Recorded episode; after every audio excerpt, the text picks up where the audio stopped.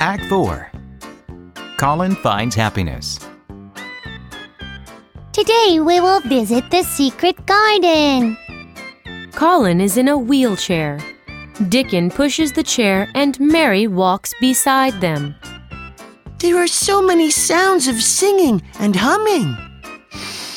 Everything smells so sweet. Soon, the children reach the ivy covered wall.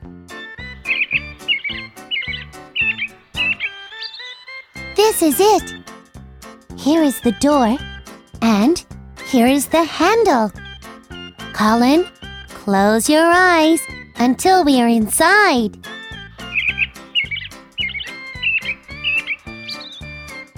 Inside the garden, Colin opens his eyes.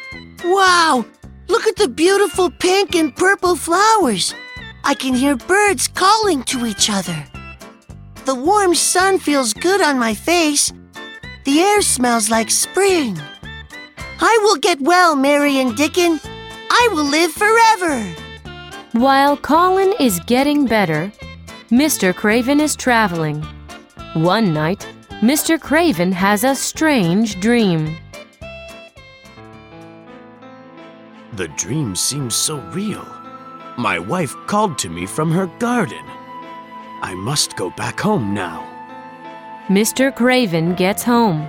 He hurries to the garden.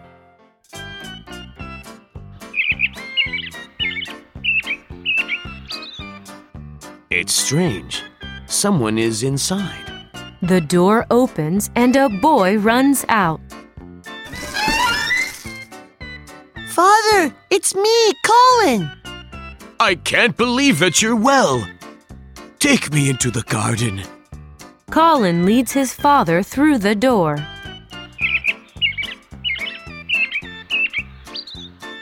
Oh, I thought it would be dead. I thought so too at first. Mary and Dickon brought it to life. And Colin, too. It's, magic! Father, I'm strong now. I want to be an athlete someday. I'm going to live forever.